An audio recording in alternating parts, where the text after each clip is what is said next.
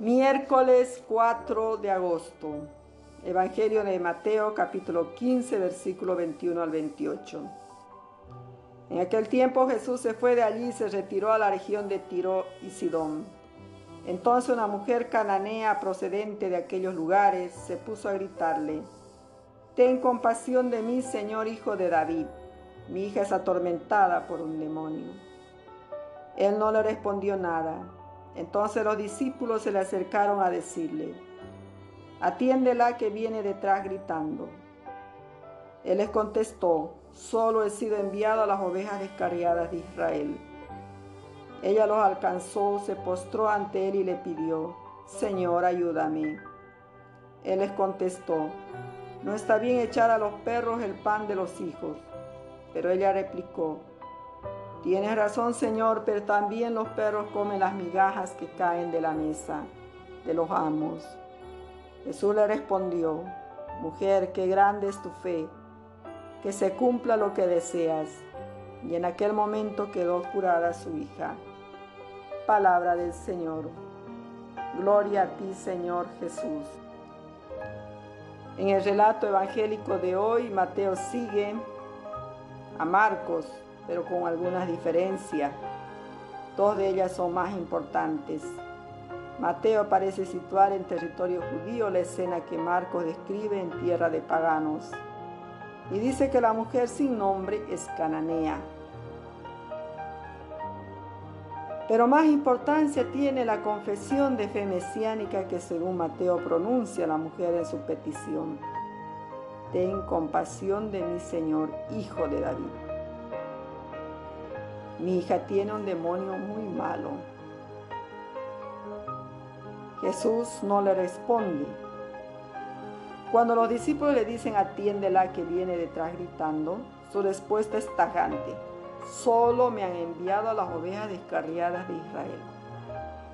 La limitación de la misión de Jesús a los judíos es evidente en los evangelios, pero rara vez es tan explícita como aquí.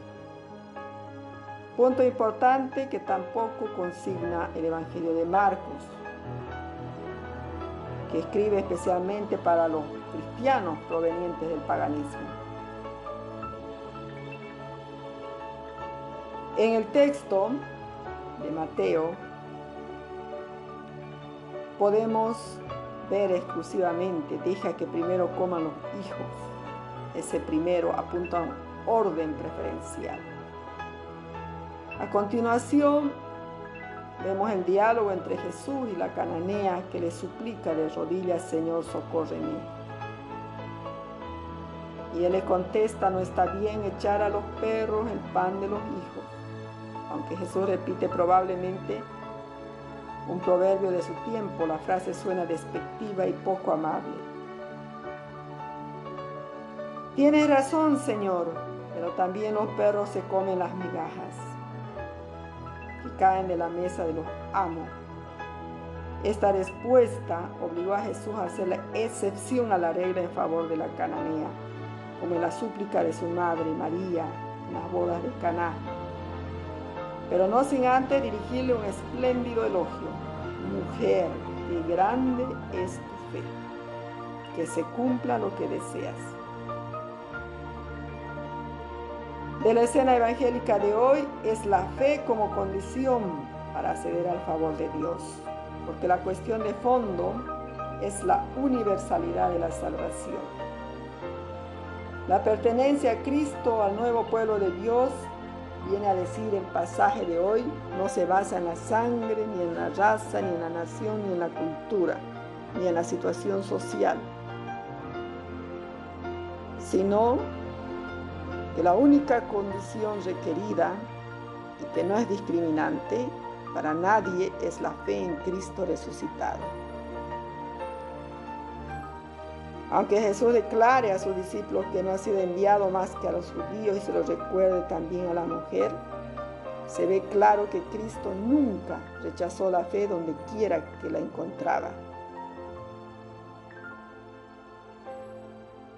En el relato también están presentes sin duda los problemas suscitados en la iglesia primitiva por la admisión de gentiles a la misma.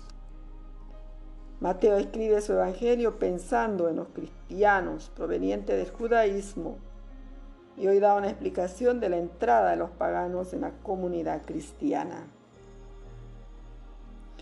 La mujer cananea supo unir fe y oración, así consiguió lo que pedía para su hija. Toda oración debe ser fruto de una fe adulta y de un amor altruista, pues la oración cristiana tiene un campo más amplio que la mera petición interesada. Como seres humanos a veces tratamos de seleccionar a las personas con quienes seremos misericordiosos, pero la curación de la hija de la cananea nos enseña que el amor al prójimo incluye a todos los seres humanos y que cualquier momento es apropiado para dar testimonio del amor de Jesús. Oremos. Señor, tú que fuiste enviado a las ovejas perdidas de la casa de Israel, ten compasión también de nosotros, pues no merecemos tu misericordia, pero confiamos en ella. Señor Jesús, aumenta nuestra fe, que también nosotros podamos hacer parte de, esa, ese elogio que Jesús le hizo a esta mujer cananea. Qué grande es tu fe. Que el Señor Todopoderoso los bendiga, queridos hermanos, hermanas en Cristo. Nos done fortaleza, salud de cuerpo, espíritu, y nos done la gracia de Dios para seguir siendo discípulos de Jesús. Les saludo con todo cariño su hermana en Cristo María.